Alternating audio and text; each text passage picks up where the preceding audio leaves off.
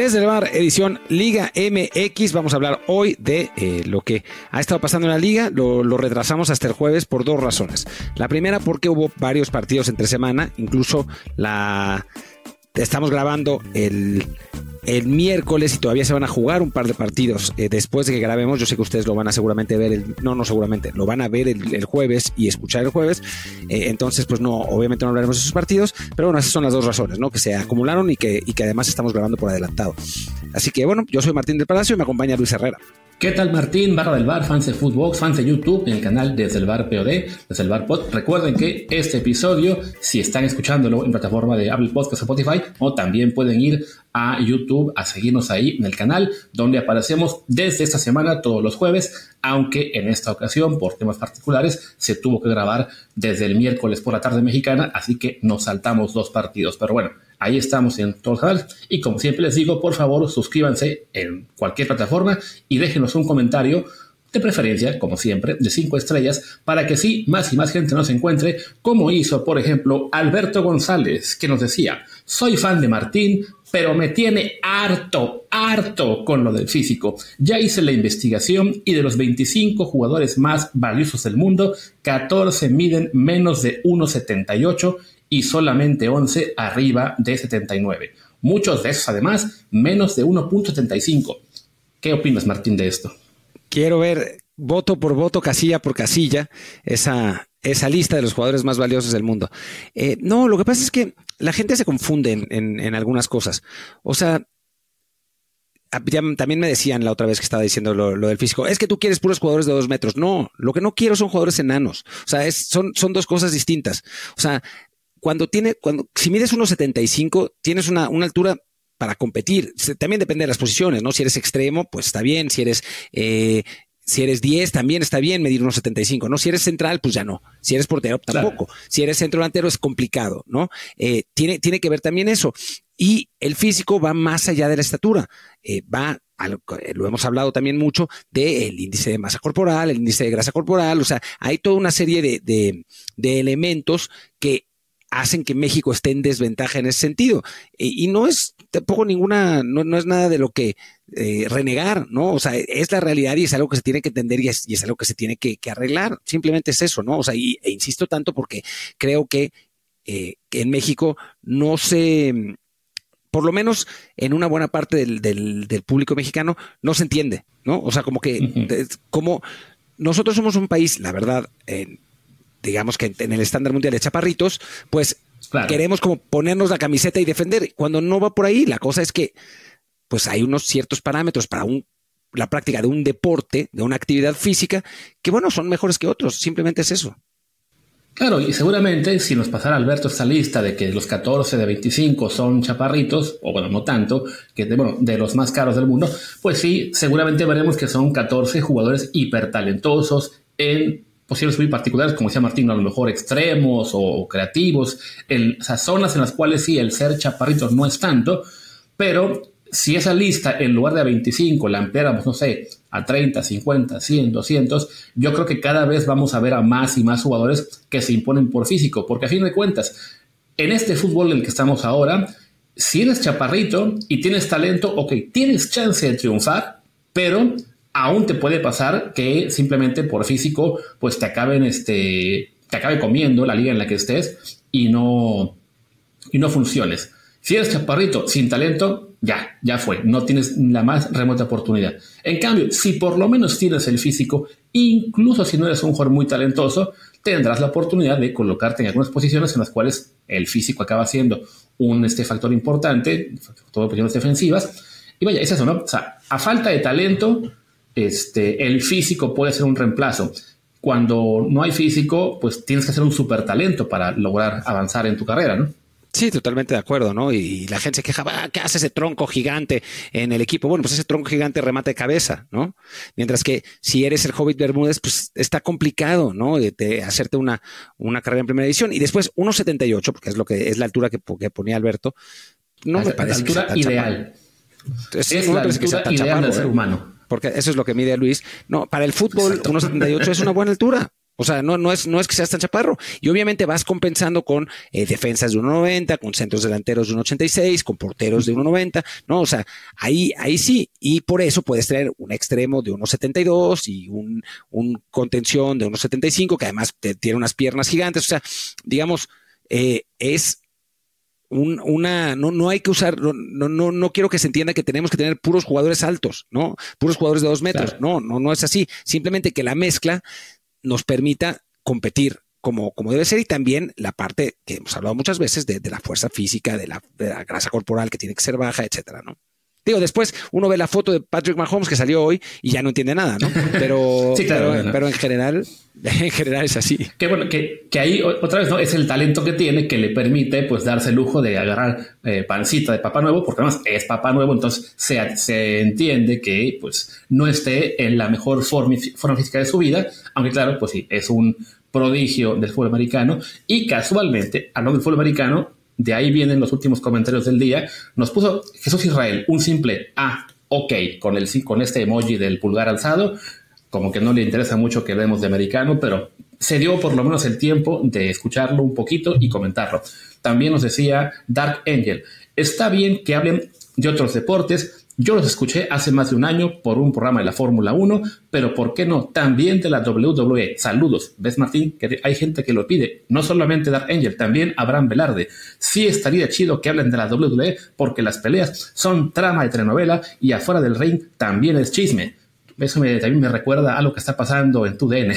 Sí, perdón que estoy, estoy en, México y, y, estoy casi mi papá y no tengo, no tengo un escritorio, entonces estoy desde una cama y, acomodarse es, no, no es fácil. Eh, a ver, yo siempre te lo he dicho, Luis, ¿quieres hacer un podcast, un podcast de la WWE? Hazlo tú.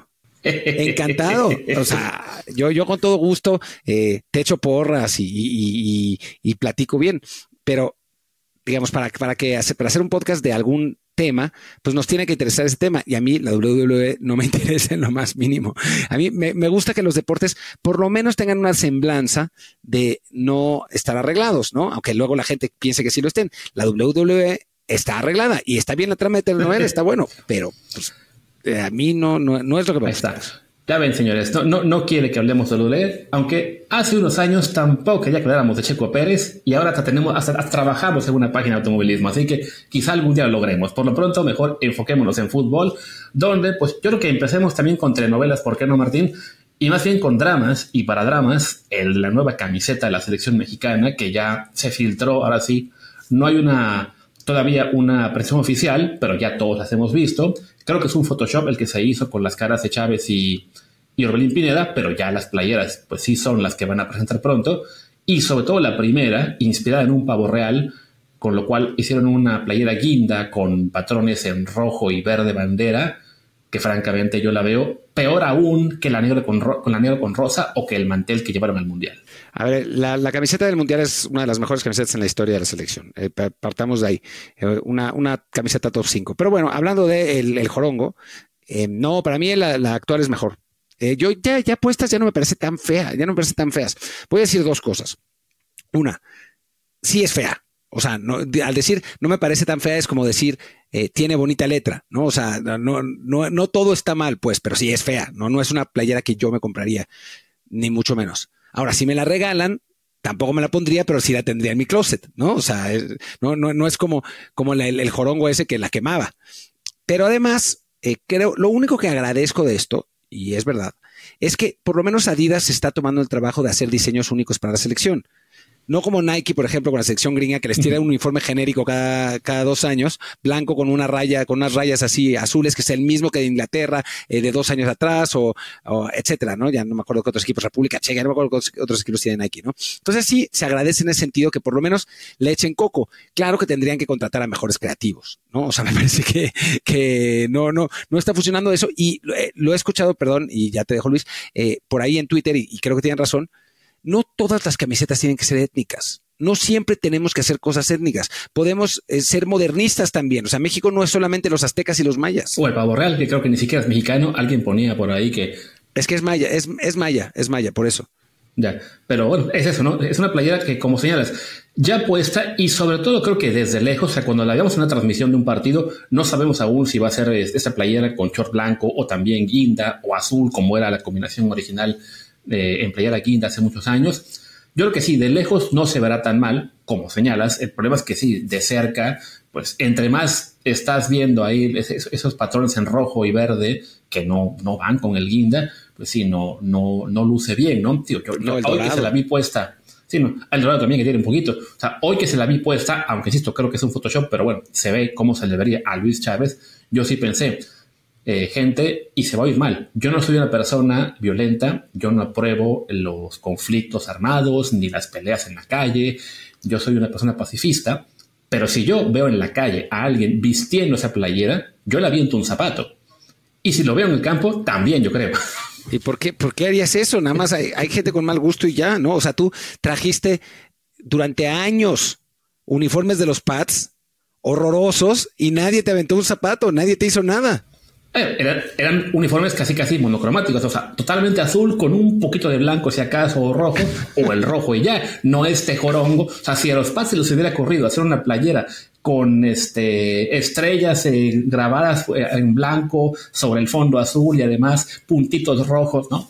la verdad es que creo que lo que, lo que señala Adidas, exactamente, se agradece que busquen hacer diseños únicos para la selección mexicana, ya no son los genéricos que tuvimos en su momento, por ejemplo. Pero oye, de entrada, los genéricos de Adidas son mejores que los de Nike. Recordamos, por ejemplo, el de Sudáfrica 2010, que era un patrón que no solamente usaba México, les quedó bien tanto en la verde como en la blanca, como en la negra, que luego fue negra con dorado. También cuál fue el que usaron, creo que en 2000, supongo 14, no recuerdo bien. En la, Confederación, la Confederación es 2013 usaron ese blanco con rojo, que también era genérico, pero estaba bonito. Luego también creo que el de 2018, que tenía estas franjas, digamos que saliendo del como de la panza, de los, hacia fuera. Ese no, ese no era genérico, no era genérico porque México fue el primero que lo usó, pero no era étnico. Ajá, y además, según yo, ese patrón después quizá también lo usaron otros equipos, ¿no? Es eso, ¿no? Como señoras, no todo tiene que ser étnico, pueden ser ya sea genéricos pero bonitos, o simplemente eso, ¿no? Ok, un modelo único, pero que sea mejor.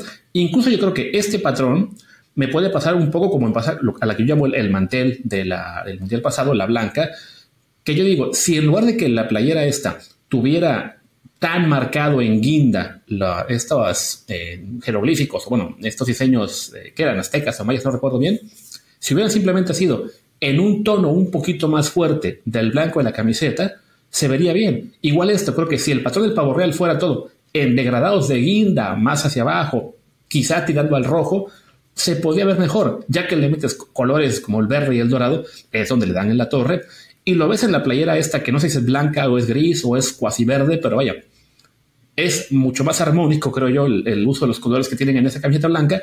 Y aunque no a todos les va a gustar, por lo menos creo que, bueno, no está tan mal. A mí esa no me gusta nada. O sea, me gusta el pecho, pero el resto no, no me gusta nada. Digo, habría que, habría que ver la apuesta. Y después quiero que ustedes, eh, queridos, eh, desde el bar escuchas, el barra del bar, como les dice Luis, le digan a Luis Herrera de su pésimo gusto al pensar que la camiseta blanca de la selección del mundial pasado es fea. Es la única persona que conozco que, que, parece que es fea. Que, creo que Ángel, eh, Ángel Araña también piensa que es espantosa y eso ya te lo dice todo, eh, de Cruz Azul. Pero, pero realmente me parece que, que tienen que decirle que, que, reflexione, porque es, es, es, es, de terror. Y entonces, ya después de, esa, de ese precedente, eh, pues ya como creerle que estas camisetas son, camisetas son feas. Quizás ya ustedes van a pensar que están buenísimas y las van a ir a comprar y se van a quedar defraudados una vez que les llegue a la caja y sea, y sea una camiseta horrorosa. Así que, por favor, háganlo, háganlo reflexionar en los comentarios. O a Martín, porque yo al revés, Martín y nuestro amigo Kerry Ruiz es de las pocas personas que yo conozco que son defensores a ultranza de ese mantel que se llevó ahora a Qatar, perdón, y que afortunadamente no pudimos usar. Vaya, era tan fea que al año siguiente México empezó a jugar con la blanca de la femenil en lugar del mantel. Pero también juega con esa. lo increíble es que ya no jugaba con la verde, jugaba con la blanca de la femenil un partido y con la otra blanca otro partido, lo que también es todo absurdo. Sí, que creo que es Sí, que es además, bueno, que es, además, sabemos por qué las salidas, ¿no? O sea, tan simple que es darle a México una playera verde con un poquito de blanco y rojo y no importa el patrón que sea, sea genérico, sea étnico, sea lo que ustedes quieran, nos gusta y la compramos. Pero claro, como Adidas sabe que la gente va a gastarse miles y miles de pesos cada cuatro años en la verde, pues lo hace aún con más ganas. De que vamos a hacer que la gente tenga este deseo urgente de tener la playera verde y vamos a darle otro color durante los siguientes dos años. El problema es que habían empezado muy bien con las playeras negras, estas que fueron primero negra con un poquito de verde y rojo, luego negra con dorado, luego negra con blanco, pero desde que metieron el jorongo, sí, algo pasó ahí con su equipo creativo y también en la federación hay alguien dando el ok. O sea, no es que ellas diga, aquí tienes la playera y te jodes, ¿no? O sea, es que en la federación hay alguien, yo creo que es Iraragorri, que está diciendo que sí. Eh, sí, me sorprende que, cambian los, los personajes que, dirigen el fútbol mexicano y, y siguen con esas decisiones extrañas. Ahora, hay que decir que yo estoy tratando de pensar cómo era la camiseta verde pasada, la que estamos usando ahora, y ya tampoco me acuerdo tanto. O sea, fue como medio intrascendente esta verde también, ¿no? O sea, estoy pensando y... Como el equipo. Sí, como el equipo, sí, también, también tiene que ver con eso, ¿no? O sea, todos nos acordamos de la camiseta de Francia 98, además de que porque era muy icónica, a mí me parecía horrorosa esa camiseta, pero era muy icónica, porque el equipo nos emocionó, ¿no? Este equipo no nos emocionó nada y entonces pues, también por eso nadie se acuerda de la camiseta. Sí, es que además, por ejemplo, la que tú comes en el 98, bueno, pues con el calendario azteca, ahí tienes la gran referencia, ¿no? Que para mí creo que la verde me gustaba, la que estaba espantosa era el calendario que era roja con calendario verde, que la usaron una sola vez, y nunca más aunque fue el día que debutó Rafa Márquez, así que algo bueno tuvo, ¿no? Después que fue la Atlética que llevaron a 2002, que era completamente lisa, seria, sin mayores aspavientos, digo, no, no, ni, eso, ¿no? Ni, se le podía criticar no mucho ni alabar, ¿no? Era en dos tonos de verde, ¿no? no, no, era completamente verde, según yo, quizá, quizá, los, quizá los costados. Yo los costados eran de, muy, otro tono. Ajá, era, era, muy sencilla, ¿no? Después la de 2006, la Nike, la última, que bueno, fue con la, esta vez de la victoria, no, no, estaba, no estaba mal, tampoco era una maravilla. Y después, bueno, eso, patrón genérico en 2010, en 2014 fue creo que la de los Power Rangers, en 2018 fue... Al al revés, en 2018 fue los Power Rangers y en 2014. No, en 2014. 2014 Power Rangers y en 2018 la que esa de las tres rayas que subían. Ah, claro, exactamente, ¿no? Entonces, bueno, algo te acordabas. Sí, es que la, de 2018, ah, 2022, creo que era la que parecía un poco como árbol de Navidad. Yo, sí, era de árbol de Navidad. La tengo conmigo en la casa, pero bueno, ya la. ya me acordé. La después, pero sí era como árbol de Navidad. Pero eso, ¿no? Está, pueden ser un poquito más bonitas o un poquito más feas algunas, pero igual la compramos y no nos quejamos. Pero sí, con los últimos diseños de este jorongo negro con rosa o ahora esta de pavo real guinda con muchos colores, la verdad es que sí, a día se nos está quedando muy mal, aunque claro, sabemos que dentro de dos años, previo al Mundial 2026, vamos a estar todos vueltos locos por la playera verde, sea como sea. Sí, no, y después Adidas hace esas playeras que son feas, pero el, el resto de, de o sea, las, las chamarras, los pants y esos son todos increíbles, ¿no? Entonces, sí es, eh, o sea, la, la, línea que sacaron para el Mundial 2022 es espectacular. Es realmente, yo tengo esa chamarra, la uso todavía todo el tiempo, la que es de, de doble vista. Eh, sí, bueno, una, unas por otras, ¿no? Pero sí, esta edición no parece, por lo pronto, la más afortunada. Habrá que verla físicamente, pero no parece. Sí, de entrada, una chamarra con ese patrón de pavo real, no creo que mucha gente se la quiera poner. El patrón de la segunda playera, ese quizás así. Pero bueno, creo que ya le dedicamos demasiado tiempo a la playera de selección y a la lucha libre. A que, por cierto, nuestro productor de hoy, también tocayo Luis, me dice que, que pueden seguir su podcast de la WWE, que se llama Pura Lucha Podcast. Pues ahí está el comercial. Y ya comerciales, hagamos una pausa y después hablamos de Liga MX. Hey, it's Kaylee Cuoco for Priceline. Ready to go to your happy place for a happy price? Well, why didn't you say so? Just download the Priceline app right now and save up to 60% on hotels. So, whether it's Cousin Kevin's Kazoo concert in Kansas City, go Kevin, or Becky's Bachelorette Bash in Bermuda, you never have to miss a trip ever again. So, download the Priceline app today. Your savings are waiting. Go to your happy place for a happy price. Go to your happy price, Priceline. Y bueno, regresamos de la pausa, hablemos de Liga MX. Es medio confuso porque ya la última vez que hablamos de esto fue el lunes pasado. Entonces ha, pasado ya un montón de tiempo sin que, sin que hablemos de la liga. De hecho, yo los resultados que tengo abiertos son los de la, los últimos y me, acabo de dar cuenta que todavía faltan un montón de partidos. Pero bueno, eh, hablemos eh, un poco de, por la, en la tabla de posiciones, ¿no? Creo que eso, eso nos puede ayudar y vamos de abajo para, de abajo para arriba. Sí, creo que primero pues podemos hablar, si te parece bien, muy rápido, porque además no tenemos el tiempo de sobra, Pues un comentario muy breve de los cinco equipos que al momento que estamos grabando no han ganado todavía. El Puebla, Mazatlán y Juárez con solamente un punto, el Tijuana con dos, Querétaro que bueno, lleva tres empates y solamente una derrota es el que como que se defiende. De este grupo, pues creo que lo más destacado, aparte de la pelea del Piojo Herrera con Cruz Azul, bueno, con Iván Alonso, pues que lamentablemente nuestro amigo Diego Mejía con el Juárez, ya después de la última derrota, dijeron no más.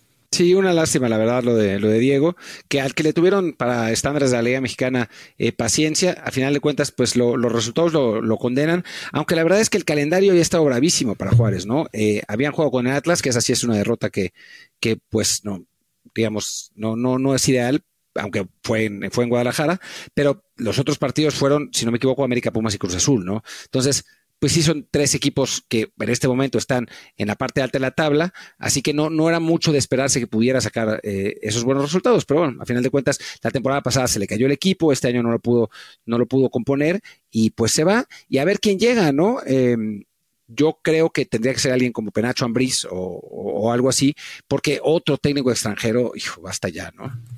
Sí, es una, es una pena porque, bueno, el Juárez se le había jugado con, con Diego por, por más de un año ya, creo, si no me equivoco, uno, un año más o menos, había entrado como, bueno, él estuvo como auxiliar un buen rato, eh, que nos, nos, contó lo que auxiliar institucional, o sea, cambiaban de técnico y él seguía, de todos modos, ya por fin le llegó la oportunidad, lo mantiene un buen rato, había comenzado muy bien en la temporada pasada, pero pues sí, el equipo se le cae y desafortunadamente no logra levantarlo para ese torneo, como señalas, pues sí, un arranque bravo, y creo que pues, perder con el Atlas es lo que lo acaba condenando porque yo creo que la directiva pensó, dice, ok, te perdono la de América, te perdono la de Pumas, le habían empezado a Cruz Azul, ya perder con Atlas, eso cala distinto. Sí, eh, lamentablemente no, no le alcanza con, con, ese resultado. Un partido además eh, desafortunado en el sentido de que eh, van ganando, van perdiendo 2-0, le expulsan a dos jugadores al Atlas y no alcanzan a, remontar, termina, termina 2-1, es el Palermo Ortiz, además el que anota con, con Juárez, y le medio le arregla la temporada a un Atlas que también había empezado muy más o menos, ¿no?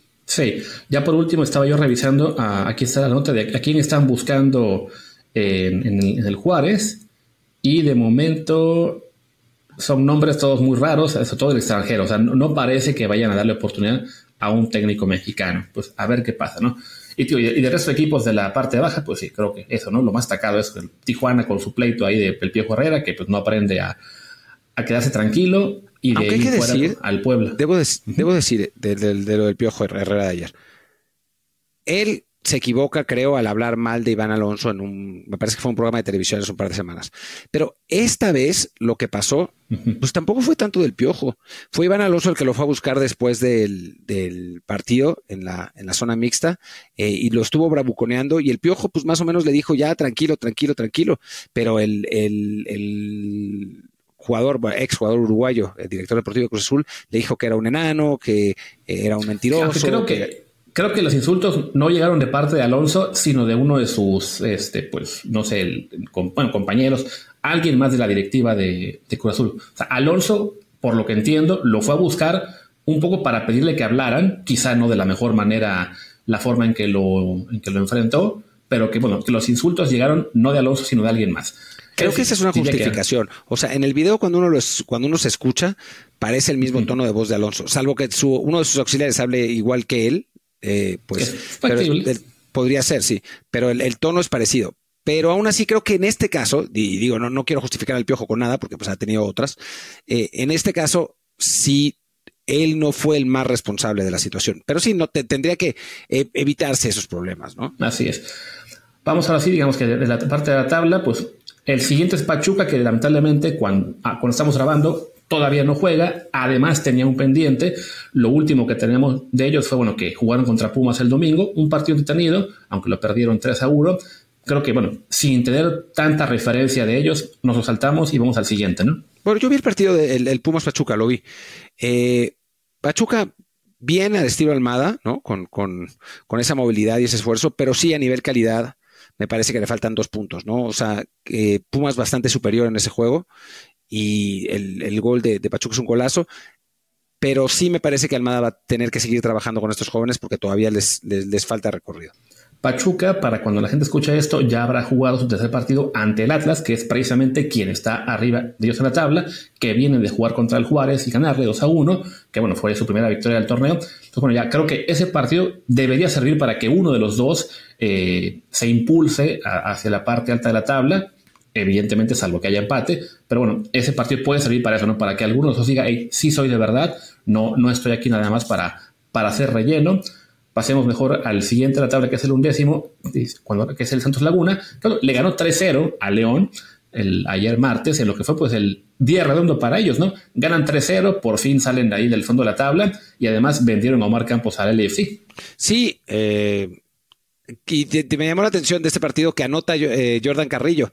Entra de cambio eh, al, mediado, promediado del segundo tiempo y, anota un gol. Y eso a uno le hace preguntarse si tiene que ver con que la Liga MX está peor que la segunda división española, lo que sería muy deprimente, o simplemente que Jordan Carrillo llegó totalmente fuera de forma al Sporting de Gijón, recuperó la forma y regresó a México ya con la forma eh, recuperada, que también es una posibilidad, ¿no? Eh, sabemos de los problemas de disciplina que tuvo, que tuvo Jordan ahí, eh, llegó pasado de peso, salía de noche, etcétera. Pues quizá en Torreón se siente mejor, ya físicamente está de otro, en otro, en otro nivel, en un nivel mejor y, puede, puede ayudar. Además de que obviamente, y lo que hemos hablado muchas veces y que eh, le molesta a Alberto, que pues eh, en cuanto a físico, la Liga MX te demanda bastante menos, ¿no? Ah, que perdón, dije que le ganaron a León, no, fue al Puebla. Al, con el León habían perdido la jornada pasada. Ya, bueno, sigamos con, sigamos con el que sigue. Ok, ahí ya vamos en el décimo lugar, precisamente el León, que bueno, ahí está, es el, equipo pasajero. Ellos vienen de, bueno, de ganarle al, Santos Laguna en el fin de semana y ahora empataron este martes con el Mazatlán 2 a 2. Tienen también un partido pendiente, eh, el de Pachuca, de la jornada 2, si no me equivoco. Creo que de ellos, no sé tú, yo no he podido ver más allá de un resumen o dos, entonces no tengo grandes referencias de lo que están haciendo. Es, es muy pronto para saber si van a ser equipo digamos, este, ¿cómo se dice? No contendiente, sino. ¿Cuál es la palabra que se usa de repente? Protagonista, no, pero bueno. A ver qué pasa, ¿no? De, de ellos yo no tengo mucha referencia. Eh, sí, yo tampoco he visto muchísimo de León esta temporada. Eh, ahora que estoy en México veré más, eh, sin duda. pero, pero bueno, pues a nivel plantel están ahí, más o menos como, como para competir. Vamos, vamos a ver qué, eh, qué es lo que pasa. Empatar, empatar con Mazatlán no es, sin duda alguna el mejor resultado, pero bueno, a final de cuentas eh, se, recuperan de ir perdiendo 2 a 1. Fue, el partido fue en Mazatlán. Eh, no sé, vamos a, vamos a ver. En el partido de Mazatlán también llama la atención que anota Andrés Montaño, este joven jugador sub-23 que, de Mazatlán, que, tiene, que tiene muchísima, pues muchísimas perspectivas, lo vimos en Tulón, había ya dado dos asistencias, le faltaba el gol, lo consigue finalmente y, Espera, no, el gol no fue de Montaño. Según yo había sido de él. ¿O fue otra asistencia? Ah, no. No anotó Andrés Montaño. el partido pasado había anotado de, había anotado de ah, penal. fue el pasado. Sí, fue el pasado. El que anotó fue del Prete, que ahora lleva dos goles en dos partidos después de que se fue de Pumas. Pero bueno. Ah, buena hora. En fin, pues ahí está. Ahora sí, empecemos ya. Ahora viene el bloque de equipos, de los cuales seguramente hablaremos un poquito más, porque bueno, el noveno de la tabla, a este momento, por fin ganó Además, este, pues en lo que fue un partido con lleno absoluto, con todo y que su gran estrella aún no debuta, las Chivas, que le ganan 3 a 2 al Toluca en un partido, la verdad, entretenido, que además creo que yo creo yo que es un justo premio a lo que venía siendo el Guadalajara últimamente. O sea, había estado jugando bien, le faltaba anotar, le faltaba eh, concretar, pero sí se merecía más que ser un equipo del fondo de la tabla. Sí, sin duda. ¿no? Eh, la, verdad es que los resultados no, no habían sido justos con el Guadalajara, con el desempeño del Guadalajara. Em, en este caso, si lo fueron un partido que se les, eh, se les fue complicando, en el que en el primer tiempo habían arrancado bien, iban ganando 2-1, eh, les, les empatan bueno, el, el 2-1 también es que es casi al final, pero les empatan cuando ya pensaban que se iban a ir al, al descanso. Em, saca Gago a Kate Cowell para meter a, Marín, a poner un 9 de verdad. Está poniendo a cabo el de como de 9 y medio y la verdad es que no funciona muy bien ahí. Es un jugador que va más, más por izquierda.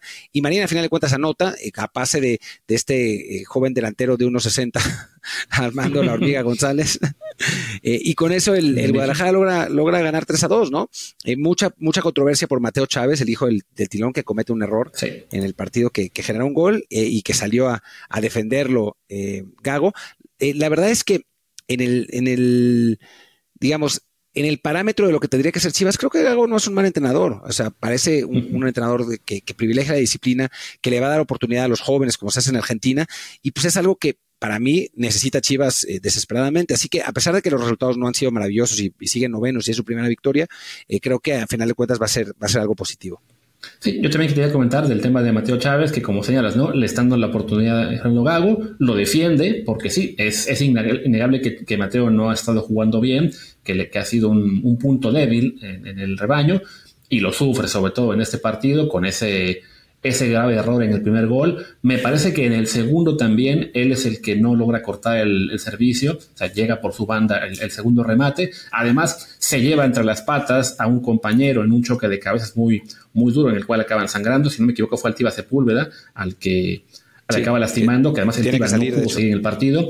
Este, entró el, el pollo briseño. Entonces, sí, la verdad es que se le veía nervioso y, y pues normal, o sea, es un jugador que apenas está teniendo sus primeros puntos en primera, pues qué bueno que Gago esté respaldándolo, porque además creo que él, él está mucho más acostumbrado a eso, ¿no? A decir, no, pues en Argentina ni modo, si el joven falla, pues no lo podemos regresar a la banca porque al, al veterano ya lo vendimos, ¿no? Entonces él está más acostumbrado a decir, ok, el joven sí se va a equivocar, va a estar nervioso, nos va a costar algunos puntos, pero con la confianza se puede convertir en un jugador importante, sobre todo en este caso, bueno, porque él le ve al titoncito condiciones para así ser un jugador eh, de buen nivel, ¿no? Entonces esperemos que, que, lo pueda mantener el tiempo suficiente para que a Mateo Chávez se le acaben los nervios y dejemos de ver actuaciones como la de ayer, que sí, francamente, bueno, antier para la gente que escucha este podcast, que sí, sí fue una actuación bastante mala, muy accidentada literalmente, pero bueno, no, mejor que estén respaldando a un joven a que sigan ahí sosteniendo a un jugador de 35 años, ¿no?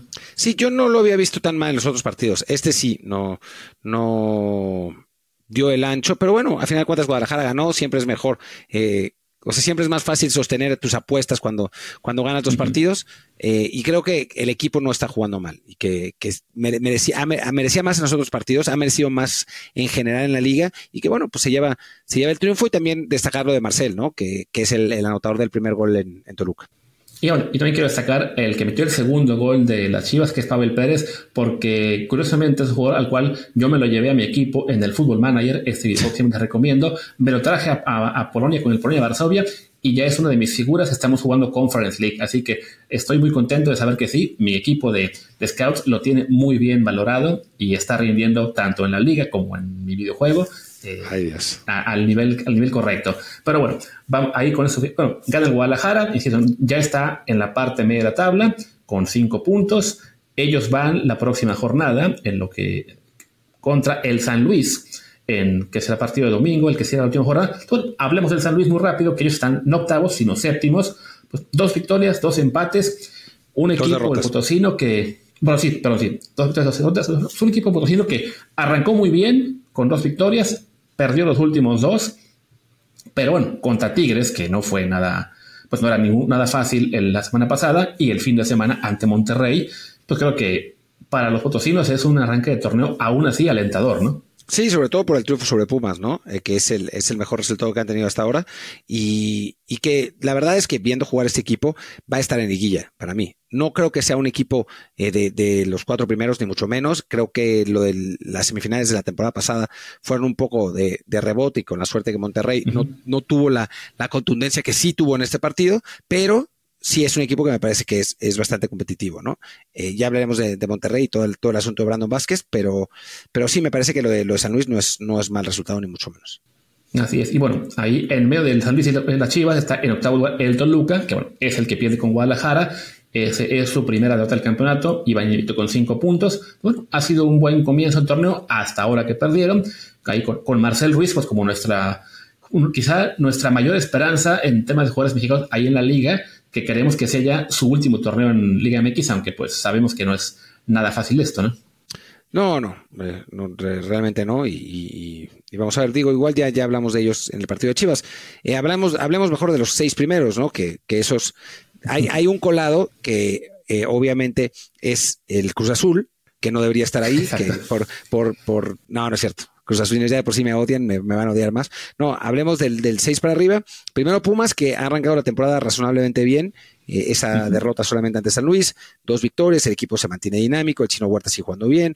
Eh, tienen el, el asunto del 9, que, bueno, Memo Martínez ha fallado varias opciones de gol y, y Funes Mori se lesionó. Ahora traen a Leo Suárez, un jugador que, bueno, anduvo relativamente bien en América. Eh, que, sí, creo que lo de Leo Suárez es un poco parecido, Martín, de ropa. Así como en, el torneo pasado el América se llevó básicamente regalado a Lichnowsky de Tigres y acabó siendo un jugador, pues, eh, digamos que cumplidor para lo que necesitaba el América y bueno, fueron campeones, pues ahora las circunstancias del, de la liga y del cupo de extranjeros le permiten a Pumas llevarse a Luis Suárez desde el América también, pues casi regalado por lo que sabemos, ¿no? Que puede ser un jugador que definitivamente para lo que tiene Pumas en su plantilla, puede aportar mucho más, puede ser mucho más importante de lo que era ya para el América.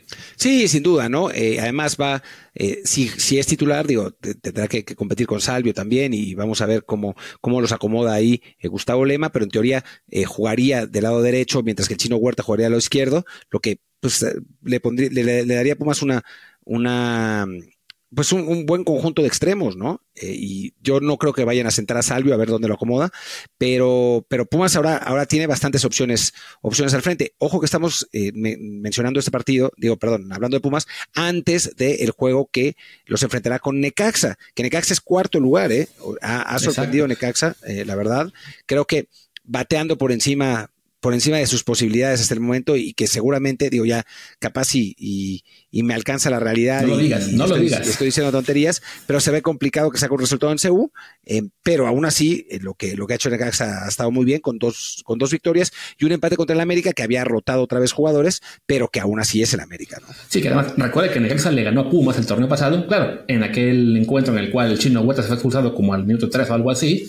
Esperemos escuchas, ya lo saben cómo quedó, pero bueno, esperemos que Pumas nos haya dado una alegría, porque además con eso eh, el equipo de UNAM se habría metido al top 4. Si no lo hacer, sería el Necaxa, de hecho, el que quede no solamente en el top 4 donde ya está, sino entre los líderes, porque llegaba con 7 puntos y llegaría a 10 de haber ganado, los mismos que tienen Monterrey, América y Tigres, ¿no? De hecho, sí, no, quiero, quiero pensar que mejor es Pumas el que se coló al top 4. Lo de Necaxa también, pues sí, muy destacado, como dice Martín, bateando por encima de lo esperado, hay que recordar que, bueno, les tocó arrancar con el Atlas. El segundo partido, no recuerdo contra quién fuera mismo, fue contra el Puebla, otro equipo de la parte baja. Y ahora el empate ante el América en casa, con una América que todavía, digamos, no está al 100%, aunque sí podemos destacar, bueno, Necaxa está jugando, además, con muchos mexicanos en el 11. En el último partido contra el América, si no me equivoco, eran nueve mexicanos y únicamente los extranjeros. Sí, y destacar a Ricardo Monreal y a Heriberto Jurado, eh, dos sub-23 que han eh, marcado diferencias. Eh, Jurado con dos asistencias, me parece, Monreal con, con uh -huh. uno o dos goles. Eh, la verdad es que no un gol, una asistencia de lo, de lo de Monreal. La verdad es que en ese sentido, sí, el Necaxa es, eh, pues ojalá que siga bien, no este partido contra Pumas, claro. pero, pero la verdad es un equipo que pues da gusto da gusto verlo jugar y con, con, tantos jugadores mexicanos y que le esté, que le esté yendo bien. Eh, ya sabemos que Necaxa es un equipo cíclico que da una temporada buena, cinco malas, una buena, cinco malas, pero pues tiene pinta de que quizás esta sea una de las sí, buenas. que además, si es una de las buenas, podemos este, ahí tener la, la esperanza como señalas de que Monreal y Jurado sean dos de los factores muy importantes. Y bueno, a lo mejor no pensando ya en Europa, pero por lo menos que sí, eh, a nivel eh, selecciones menores, incluso oportunidades en la mayor, quizá dar el salto a un equipo más importante de la Liga Mexicana. O sea, son prospectos interesantes que eh, vendría bien que le vaya bien al Caxa con ellos en el 11 cuantemente, ¿no? Y también Diego Gómez, eh, otro seleccionado uh -huh. es sub-20, que ahora tiene 20 años y que ya, ya sería parte de la sub-23, pero es otro de los jugadores que ha estado siendo titular en Necaxa, un, un, medio, un medio de contención. Sí, y sobre todo bueno, el hecho de, de ver un, un proyecto en el cual están de titulares nueve mexicanos contra el, contra el América, además con un técnico mexicano, técnico como es Fentanes, pues la verdad es que sí, eh, dan ganas de que le vaya bien, aunque sepamos que sus posibilidades de llegar muy lejos en el torneo, pues parecen limitadas. Pero bueno, si el torneo pasado fue el San Luis en semis, el Puebla como sexto lugar general, no se puede descartar nada en un torneo tan corto como este, como tampoco se puede descartar que este es por fin el año de Cruz Azul, que está quinto general. Pues parece, ¿no? Digo, tampoco es que haya jugado muy bien, hay que decirlo. Yo sé que los Cruz Azulinos van a querer matar por decir eso, pero si somos absolutamente se van a. Marco Rosas. Marc Ross se va a enojar, eh, Paco Villa, que, que sigue criticándome mucho. es, es, un poco absurdo eso, pero bueno. Eh, pero, pero bueno, están sacando los resultados. Eh, ayer jugó un partido ahí, contra Tijuana, pero termina ganando 1-0 con gol de Ángel Sepúlveda, al que el Pollo Ortiz ya estaba eh, ya estaba promoviendo para la selección. Pero si uno analiza el plantel y uno analiza eh, lo que ha hecho Cruz Azul, pues la verdad es que es, es un buen equipo que, que tiene que tiene buenas posibilidades de, de, andar peleando, ¿no? Por ese cuarto lugar que tan, del que, del que tanto hablamos. Creo que en, en, el caso de los celestes, sus resultados han sido un poco mejores de lo que han demostrado en el campo, pero bueno, ganando siempre es, mucho más fácil eh, adaptar y la verdad es que el talento en el plantel sí da como para pensar que este equipo va, a mantener una línea ascendente eh, en el resto del torneo. Aparte, recuerdo que comentamos en el, en el programa después de la jornada 2 que bueno, habían tenido un arranque muy malo, con apenas un punto en dos partidos, sin haber marcado gol, pero que el calendario les permitía la esperanza de, de levantar, y así ha sido, ¿no? Le ganaron 2-1 a Mazatlán, ahora 1-0 a Tijuana, ambos partidos en casa, el que sigue es en Querétaro, después reciben a San Luis, ahí como que sube un poco la dificultad, y reciben a Tigres, pero bueno, son igual dos partidos en casa consecutivos, o sea, este calendario se ha, se ha prestado a que el Cruz Azul mejore, sobre todo en tema de resultados. En tema de juego, pues ya dependerá de quién le creencia. Marc Rosas, que estaban ayer alabando a Anselmi con, con todo, eh, o a Martín o a alguien más. Yo no, la verdad es que no he podido ver suficiente como para decir si están realmente jugando a mayor nivel, pero bueno, por lo menos en resultados, después de lo que fue el torneo apertura en el cual pues estaban para llorar, esto ha sido un buen arranque. Polémicas extra cancha aparte, donde bueno, Parte de esto es y la, el historial ahí medio oscuro de Iván Alonso, también los intereses, como dijo David Faitelson, que ya reconoció ahí en las redes de que, así ah, yo no estoy, yo no me muevo por amigos, son por interés, y ya le dio otro capítulo de su novela Crossi Samogildi, que insisto, no, es esto, no es novela, no, es pelea falsa, ¿eh? no, no crean que, que en tu DN les están diciendo, ah, sí, sí, se va a generar. No tiene nada que ver, ah. nada que ver con que se estén peleando todos los días, no, no es para nada eh, inventado, no caigan en, eh, pues, falsedades, que en, en ¿cómo se dice? Injundias, no, injundios, no, ¿cómo se dice? Calumnias, no que no, no los calumnien En, injurias, calumnias, eso, eh, infundios, infundios también. Esto, esto de eh, trabajar para empresas extranjeras o vivir en Cataluña o en, mi caso en Polonia nos está quitando mucho vocabulario mexicano. Eh, pero bueno, ahí está el Cruz Azul como quinto lugar general, a reserva de que ya hubiera caído, si como esperamos Pumas le haya ganado a, a Necaxa. de ellos creo que no nos queda mucho más que decir, así que podemos pasar pues ya al top 3 de la general tres equipos con, dos, con tres victorias, un empate, los grandes favoritos para ser este, campeón alguno de ellos, pues hablemos, así que por orden, Tigres, igual que es el que está por ahora tercero, con solo más tres de diferencia de goles, quizá el que ha sido menos impresionante este trío, pero bueno, les tocó ir a, San Luis y ganar 2 a 1, no, no, fue el, fin de semana pasado, pero la semana, en esta jornada rara de media semana que partieron en dos, esto fue la semana pasada. Y el fin de empataron ante Querétaro en lo que fue pues el resultado más raro que han tenido últimamente. Sí, un partido que se les complicó porque Querétaro se fue al frente, y después Tigres falla un penal em, y al final de cuentas terminan, Osier Herrera termina, termina empatando el partido. Creo que, digo, no, el, eh, el equipo no está jugando particularmente emocionante. Yo ya vi dos partidos de Tigres. No, no es que esté jugando emocionante, pero creo que es un equipo que ya sabe que eventualmente va a terminar ganando los partidos. ¿no? Eh, Córdoba está, está en un muy buen momento. Eh, en general, Guiñac ha estado entrando y saliendo de la alineación, le, ha costado un poco más de trabajo por, por, lesiones y creo que ya están como haciendo el post Guiñac en, en Tigres de, de a poco, pero creo que el equipo de cualquier modo a nivel talento le, le da. Eh, Bruneta todavía no está eh, jugando como, como estaba en Santos, pero no, yo si fuera aficionado de Tigres no me preocuparía en lo más mínimo, ¿no? O sea, me parece que Tigres va a estar ahí en esos tres a lo largo del torneo eh, y, y es uno de los grandes candidatos al título. Además, recuerden que para Tigres este año el objetivo no es ser campeones de la Liga Mexicana, es el duelo en la cumbre que van a tener en la League Cup Guiñac contra Messi, porque ya nos enteramos también antes de grabar de los grupos. Además, aquí hicimos paréntesis de las, uy, de las eh, de la bondad de la MLS y sus Qué buena onda, ¿no? de cederle a Tigres, América, Monterrey y Chivas, que bueno, van a ser locales en unos partidos. En Estados Unidos, pero, pero van a ser locales. Sí, sí, sí. Locales, entre comillas, van a jugar en un estadio donde no se van a tener que mover, lo que es muy, muy positivo para, para la Liga MX y es, el, comunicado es, es, realmente estrambótico. Eh, hemos aprendido de los, porque además no dijeron errores, eh, hemos aprendido de lo sucedido el año pasado y hemos realizado los cambios que consideramos pertinentes los pobres a viajar los ricos a quedarse en un solo lugar. esos son los cambios. Eh, y después es, a mí siempre me parece genial y, absurdo cuando dicen, además, recordemos que este torneo se transmitirá a 100 países a través de la plataforma de Apple TV, cuando a nadie le importa el pinche torneo. Eh, además, ojo, eh, el, el, torneo pasado, la, la primera edición, bueno, la edición del año pasado, no la primera, fue a un montón de países y sí, además fue gratis porque en México hicieron la promoción de, ah, sí, mira, aquí tienen el código, que lo pasaron todos los clubes, para que puedan sacar su mes gratis de Apple TV en la MLS. Este año ya van a cobrar. Así que a ver qué tal les va con eso de que ahí sí lo van a ver muchos, ¿no? Además, y eso de que sí van a, van a ser, bueno, locales entre comillas, pero solamente por unos tramos del torneo. Entonces creo que era América a partir de su primera ronda, de su primer partido que es en la ronda de 16 avos, hasta las semis. O sea, el América puede elegir una sede, que supongo va a ser en California, este, y, quedarse ahí hasta la semifinal. Vale. El que era, creo que el Monterrey hasta semis, Guadalajara hasta cuartos, o al revés, no recuerdo ahora mismo, y Tigres únicamente a la fase de grupos.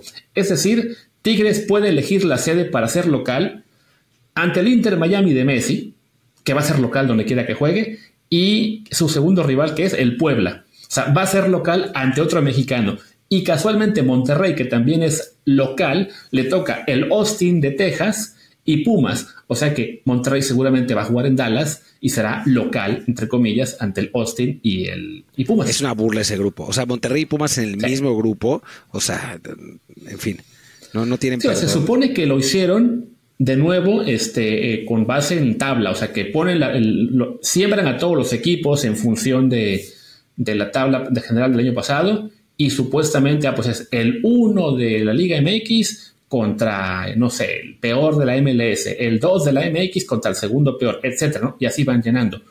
No tengo yo idea cómo le hicieron para que Pumas quedara como el sembrado. O sea, yo no, no creo que Pumas haya sido uno de los tres peores equipos de México el, en el año pasado en puntos. Es, ridículo. Son, ese torneo es, o sea, es la la muestra de lo peor del fútbol mexicano. O sea, de la improvisación, de la priorización del dinero por, eh, por encima de lo deportivo, y que, además después no se gane tanto dinero, de no escuchar las críticas, de las mentiras, de, o sea, e, e, ese torneo realmente saca, saca lo, lo, que hemos criticado durante tantos años en el fútbol mexicano eh, y que, que, bueno, ha, ha tenido su, su recorrido está todo reflejado en ese torneo eh, y en la defensa a ultranza que Mikel Arreola hace de él. Es, es realmente una, una vergüenza. Y después, después salen los defensores, eh, que normalmente trabajan para la MLS, a decir, es que no querían no, no, le pedían condiciones complicadas a los equipos mexicanos, no querían que, que, sufrieran para curtirse.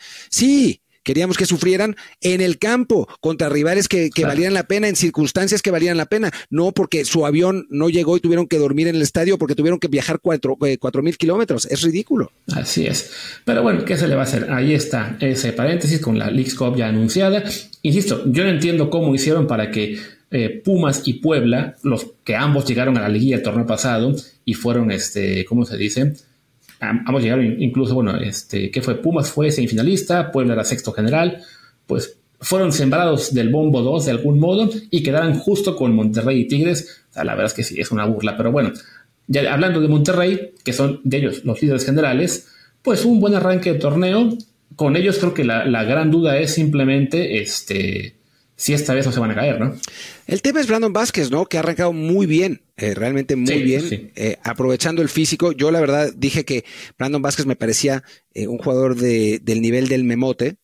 Y la, la, en este momento, pues Brandon Vázquez me está callando la boca. Vamos a ver si, si Memo hoy se, se resarce de, de, esto que, ha pasado, porque se le ha pasado fallando, mientras que Brandon ha estado muy, muy efectivo. Pero eso, aprovechando el físico, el juego aéreo, eh, la potencia que tiene, y es un delantero que al parecer era lo que le hacía falta a Monterrey, ¿no? Y, el equipo, pues ha ido de menos a más, además, ha estado jugando cada vez mejor, y sí se ve muy bien. Eh, pero sí tiene razón, ¿no? Eh, el, el, problema de Monterrey no ha sido la temporada regular hasta el momento, sino que en el momento que llegan a la, a la liguilla, pues algo les pasa y se derrumban. Sí, que además, curiosamente, el, el, Monterrey, bueno, también como Tigres, tiene ahí su empate con el Querétaro. Es una cosa rarísima lo del Querétaro, que le ha sacado empates a equipos muy fuertes. A ver si no acaban siendo un protagonista más adelante. Y también creo que lo de Brandon Vázquez se, se está exagerando un poquito. Sí, le marcó un doblete al San Luis. Es, les ha hecho mucha falta eso en la serie que tuvieron ante Potosinos en el torneo pasado. Entonces se puso de líder de goleo, pero bueno, lleva tres goles en cuatro partidos no es el único que los lleva. De hecho, son Leo Bonatini, Sebastián Córdoba, Ángel Mena, Preciado Santos Laguna, eh, Toto Salvio de Pumas, Brandon Vázquez y Federico Viñas. O sea, son siete jugadores los que llevan tres goles en el arranque de torneo. La mayoría de ellos se va a quedar en 4 o 5. Entonces, esperemos que Brandon. Eh, Aunque Brandon lleva 13-13. Jugados, dices tú. Según yo, no jugó el primer partido. Puede ser, pero bueno, y yo creo que aquí quien me falta, este Ángel Mena lleva tres también en tres. Eh, de Pumas igual Toto Salvio lleva tres en tres porque no ha jugado a la hora que estamos grabando esto. O sea, no, sí, lleva tres en tres el Brandon Vázquez, pero bueno, muchas veces pasa que un jugador mete un doblete en la jornada 1 o 3 y claro, pues se mete rápido en la tabla de goleo en la parte de arriba y después se apaga, ¿no? No digo que vaya a ser el caso de Brandon Vázquez, pero oye, si dijimos en ese momento que era un fichaje que era un fichaje mm, no tan impresionante, no nos debe extrañar si su producción acaba siendo más modesta, ¿no? Ya se acaba metiendo 15 goles, bueno, fabuloso por el Monterrey, encontró por fin un goleador, bueno, nada de por fin, tenían a Funes Mori, tenían a ahora Berterame, será un nuevo fichaje importante, más bien lo que quería decir es encontrarán por fin a su Guiñac, pero extrañaría mucho que Vázquez acabe siendo el Guiñac de Monterrey, pero sí, me parece que se exageró un poco en el, en el elogio a Brandon, por un doblete ante el San Luis. Vamos a ver, vamos a ver qué pasa. A mí, a mí sí me, gustó lo que, lo que vi realmente. Y después, pues hablemos de, líder, que es absurdo. Eh, bueno, el segundo lugar, que es el América, que es absurdo porque ha estado rotando a sus jugadores y aún así está en segundo lugar. O sea, eso, eso te habla de, la profundidad de plantel que tiene, que tiene este equipo y que para mí es, es el, el máximo favorito a ser bicampeón y la única razón por la que podría no tener tanto favoritismo es porque es muy difícil ser bicampeón, ¿no? Pero, pero sí, hoy en día el, América se ve realmente bien.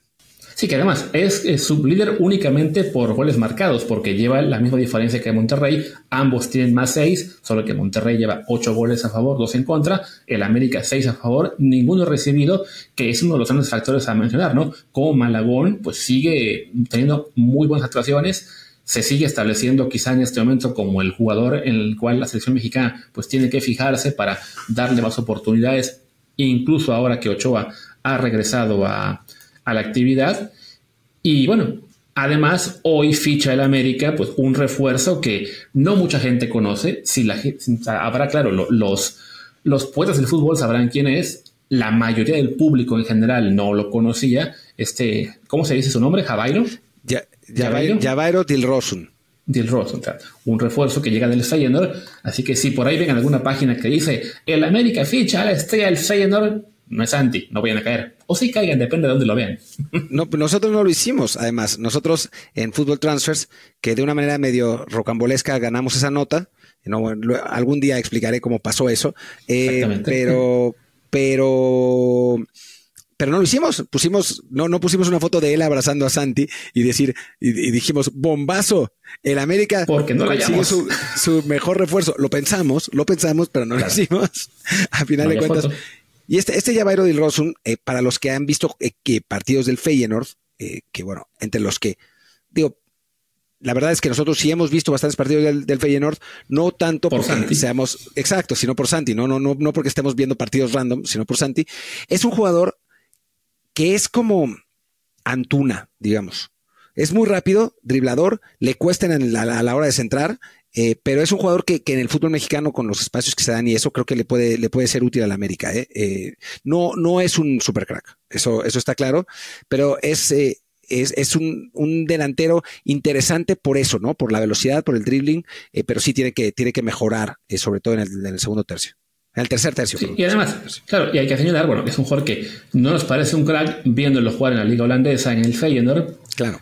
A lo mejor llega a la liga mexicana y aquí sí, pues el nivel le da para, para mucho más, ¿no? O sea, creo que, o sea, yo, yo creo que en principio le debe costar un poco para hacerse de un puesto como titular. O sea, tienes, tienes enfrente, evidentemente, a Julián Quiñones, tienes también ahí, a quién más está, ¿Con quién competiría por el, por el, por el puesto? con Quiñones, de América, con Richards, no, bueno, no con... Ajá, sí, de América. Eh, a ver, Quiñones no está jugando exactamente ahí tampoco. Eh, y Sendejas, yo creo que sería con, es, que es con los dos, ¿no? Es, es, es, esencialmente con Sendejas. Eh, estaría compitiendo con. Pues sí, esencialmente es con Sendejas. Es, es, quien está jugando en, eh, de, extremo derecho. Sí, porque a Diego Valdés no lo vas a sentar. A Quiñones creo que tampoco. Entonces, y sí, eh, y aún Sendejas lo veo complicado. O sea, es, complicado, ¿no? quizás sea Sendejas el más vulnerable, pero sí. Dependerá de qué tan. Cabecita entra a veces ahí. Digo. Pero sí, digamos que en, el, en el 11 base del América, pues es un medio campo con Fidalgo y Sánchez o, o, Jonathan. Adelante de ellos, Diego Valdés y por las bandas Quiñones y Cendejas, más Henry Martín de 9, ¿no? O sea, creo que, pues sí, al que tendría que desplazar en principio esas Cendejas, salvo que puede entrar en una rotación con Quiñones, ¿no? A fin de cuentas, pues el América también tendrá que jugar, creo, la Conca Champions, entonces habrá ahí bastante actividad para el equipo y la necesidad de rotar un poco el 11. Sí, pues eh, América está haciendo un montón de rotaciones y, y digo, ya hemos visto que tiene un montón de torneos también eh, y que, bueno, tendrá la, la, la super, la la Conca Champions y el siguiente semestre la, la League Cup, a decir Superligas, por favor. Eh, así que, que bueno, eh, esa profundidad de plantel de la que hemos hablado, eh, pues le, resultará importante. Recordemos que el año pasado Sendeja se lesionó unos partidos, así que, que, yo creo que no sobra para nada. Sí, definitivamente. y bueno, creo que ya. Este, este año, por otro lado, perdón, este año por otro lado Di Rosun no ha venido jugando mucho. El año pasado sí fue más importante, sobre todo la primera mitad. Eh, ya en la segunda empezó a, perder protagonismo, pero, pero este año no, no ha jugado tanto y por eso finalmente eh, termina cayendo en América. Pero es un jugador interesante, ha jugado un partido con la selección holandesa, eh, tiene esas características de, dribbling. Yo creo que le va a ser, le va a ser útil. sí, no es un caso como el de Canales hace seis meses que llegó del Betis habiendo sido un jugador que aún estaba siendo importante en el Betis y que simplemente fue por cuestión de billetera del, del Monterrey que logró arrancárselo, el América supongo que no estará llegando por tres pesos, pero sí es un jugador que estoy aquí viendo sus números. El torneo pasado había jugado 31 partidos, 23 como titular y casi 1.900 minutos en solamente en liga, sin contar Copa Europa League. Y en cambio este año lleva apenas 8 juegos, tres como titular y apenas 312 minutos. O sea que sí, ha decaído bastante su, rol con el Feyenoord y claro, pues eso abrió la puerta a que la América se lo traiga, que hay que decir, ¿no? El, el, el, bajón de nivel de Holanda a México, pues quizá le permita a este jugador destacar eh, si logra adaptarse rápido. Y además puede jugar las dos bandas, así que, que seguramente, por lo menos por lo pronto, va, va a empezar como comodín. Y además eso permitió que se que mandaran a hablar a Leo Suárez y que pues, cayó en Pumas, así que sí, eh, bueno, aquí nuestro productor preguntaba que si llega el lugar de Leo Suárez, efectivamente, esa fue la causa por la cual casi que nos lo regalan, así que se agradece este fichaje de la América por una vez. Sí, la verdad. Y ya nada más para cerrar, quedan tres minutos. Eh, bueno, no quedan tres minutos, quedan tres minutos para la hora, porque nos hemos prolongado un montón. Eh, pero también hablar de que a mí me parece una ridiculez eso de que los aficionados se quejen, los aficionados de Pumas se quejen de que les lleguen jugadores de América. Digo, ya, estos no son los 80, es, es, es otro fútbol, eso, es la, la, eso de, del amor a la camiseta, pues ya es, es una cuestión del pasado, eh, la, la realidad es la que es, y yo creo que si un jugador llega a aportar, me da igual de qué, de qué lugar haya salido. Sobre todo, además, si es un delantero, no es que haya caído un, perdón, delantero, un extranjero, no es que haya sido un, un canterano de América, no es que nos hayamos traído Emilio Lara, ¿no? O sea, es, es un extranjero que, llegó a América, pero es formado en otro lado, no es que eh, viva los colores del americanismo o algo así, da igual. O sea, no, no es Montezuma hace rato, como cuando llegó en su día. Y, y fue campeón Moctezuma hace rato con Pumas, así que no tengo problema. Además, tampoco. Sí, además, ya llegó en su día hace rato, llegó en su día Joaquín del Olmo, que acabó siendo un jugador importantísimo para Pumas y hasta el técnico del equipo. Eh, llegó en su día también eh, Palencia, que decía, no, pero no queremos a jugador tampoco, venía de Pumas o de Cruz y de Chivas. Y acabó también siendo importante y también acabó siendo técnico del equipo. Así ya, ya pasó la época, desafortunadamente, en la cual Pumas se podía permitir sentirse ofendido por fichar a un jugador de un club rival. Por supuesto, si fuera, no sé, eh, Henry Martín o ¿qué te gusta del América ahora mismo? El propio Sendejas. Eh, Sendejas, o sea, algún jugador más identificado con el americanismo, este, Ochoa incluso, bueno, no, ah, bueno brincaría poco. Pero bueno, llegó Talavera también, que fue identificadísimo en su día, bueno, bueno surgió del Guadalajara, aunque llegó él desde que, ¿dónde estaba él cuando llegó? Toluca. Toluca, si no me equivoco, ¿no? Entonces, bueno, o sea, ya, hay que aceptar que Pumas ya no es un equipo de cantera y tres extranjeros, ¿no? Es un equipo más de la Liga Mexicana que se refuerza con lo que puede. Ese torneo llegó un jugador del Monterrey que está lesionado ahora, uno del Puebla, uno de Perú y ahora pues uno del América, pues ¿qué se le va a hacer? Es lo que hay. Y digo, y Pumas tiene el equipo más competitivo que ha tenido en un rato, así que pues... Exactamente. Así es. Esperemos que ese equipo competitivo haya ganado para la hora que ustedes escuchen esto.